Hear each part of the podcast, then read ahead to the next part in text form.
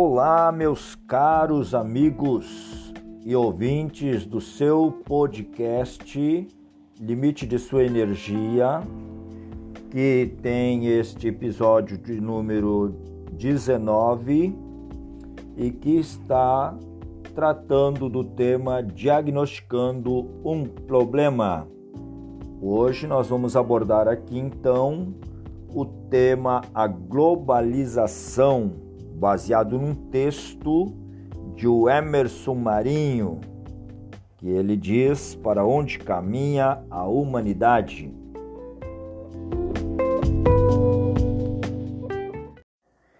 Pois bem, meus caros ouvintes, pessoas que curtem o podcast Limite de Sua Energia, Dando sequência que nós queremos hoje, baseado num texto para onde caminha a humanidade de Emerson Marinho, eu quero trazer aqui algo é, tomando por base esse texto que mostra quais são os resultados de um mundo globalizado.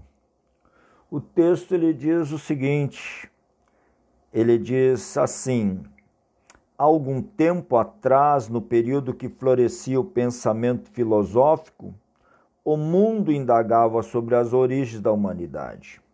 Atualmente, acredito que o que norteia o pensamento escatológico do mundo não são as cogitações antropológicas acerca da origem do homem, mas a preocupação com a direção para a qual está caminhando a humanidade.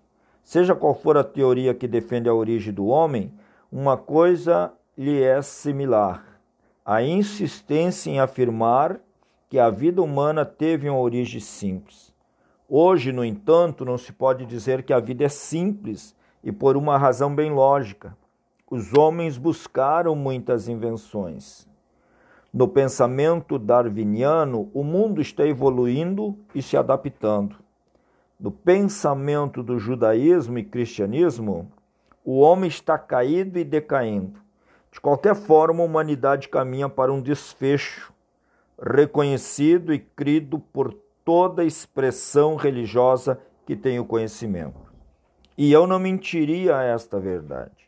Afinal, no início todos tinham o que comer em abundância, pois a terra era patrimônio da humanidade. Hoje, no entanto, a terra é patrimônio pessoal de oligarquias. O homem antigo, embora propenso à violência, não matava tanto e com tanta facilidade como em nossos dias, onde crianças brincam com granadas. Anteriormente, o fim último de um homem era sua família e a sua dignidade. Hoje, as aspirações e ambições se revestem de tanta avidez que a família, a dignidade, a honra, a honestidade perde o seu lugar para a frívola busca do poder e da influência social. Para onde caminha esta humanidade é a grande questão. Faminta, doente, sem emprego, sem dignidade, sem igualdade e justiça? Para onde caminha o destino de nossas famílias, num mundo de valores tão depravados e ignóbeis? Para onde caminham nossos pais com uma política tão unilateral? Nosso país, melhor, né?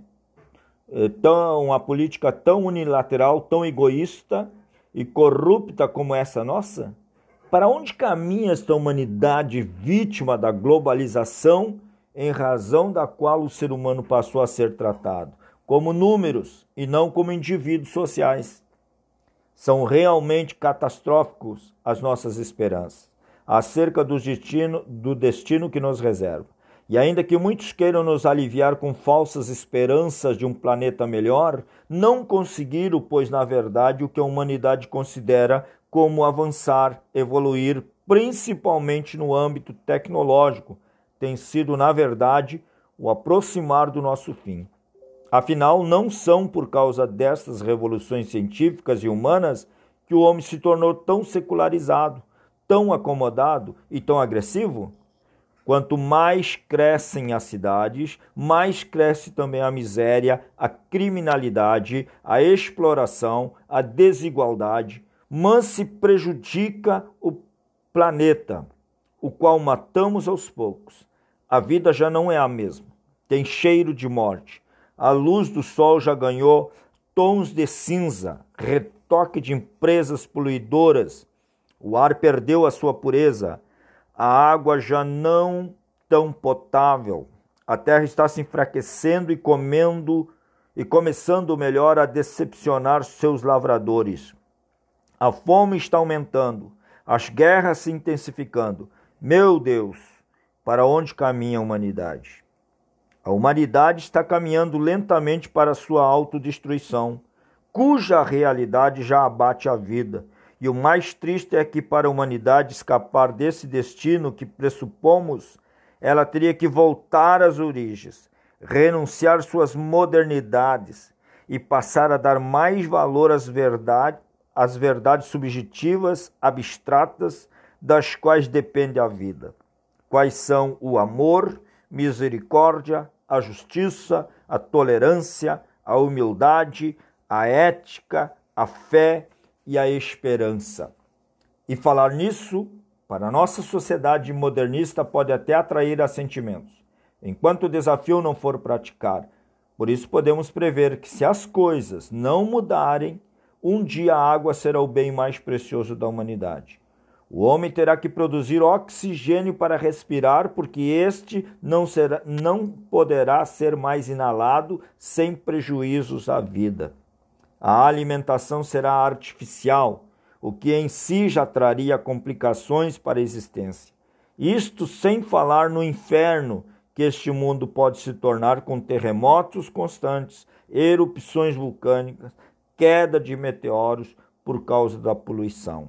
Enfim, se quisermos dar novo direcionamento à nossa história, precisamos começar agora e por nós mesmos. Certo pensador disse que se mudarmos, o mundo muda conosco. E se não conseguirmos mudar o mundo com nosso exemplo, pelo menos não seremos os culpados pela sua súbita morte. Bonito texto e muito bem colocado essa esse texto pelo Emerson, o Emerson Marinho. Ele é membro da Igreja Presbiteriana de Cariru, Ipatinga, é, bacharelado em teologia e diretor da revista de estudos Renascer. Nos faz pensar como que nós estamos tratando o nosso planeta, como nós estamos tratando os seres humanos, como que está se organizando o mundo em torno das suas necessidades. E se não mudarmos, diz aqui, com o nosso exemplo, como ele fecha esse assunto, a situação vai ser algo terrível morte súbita.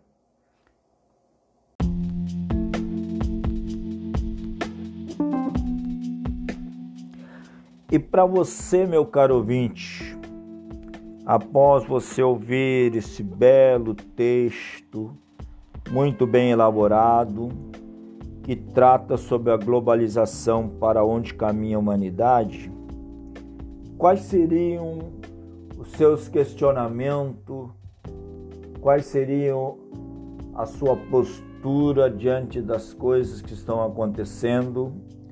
Será que você tem uma sugestão melhor de vida? Será que você pode contribuir para um planeta melhor, para um mundo melhor? Ou você vai chegar à conclusão que mesmo tentando não vale a pena.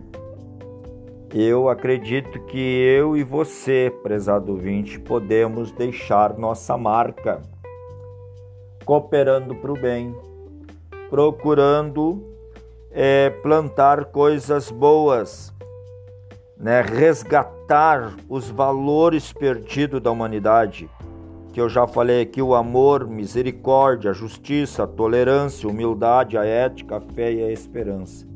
Que Deus nos ajude para que não admitamos a morte súbita que fala esse texto, mas que possamos oferecer uma oportunidade de resgate da dignidade da família, da nação, de todos nós, seres humanos. Fica aqui esse pensamento, esse texto maravilhoso para você refletir. Compartilhe esse podcast se você gostou. Envie o seu amigo, convide alguém para ouvir e repensar a vida. Eu deixo aqui esta palavra então.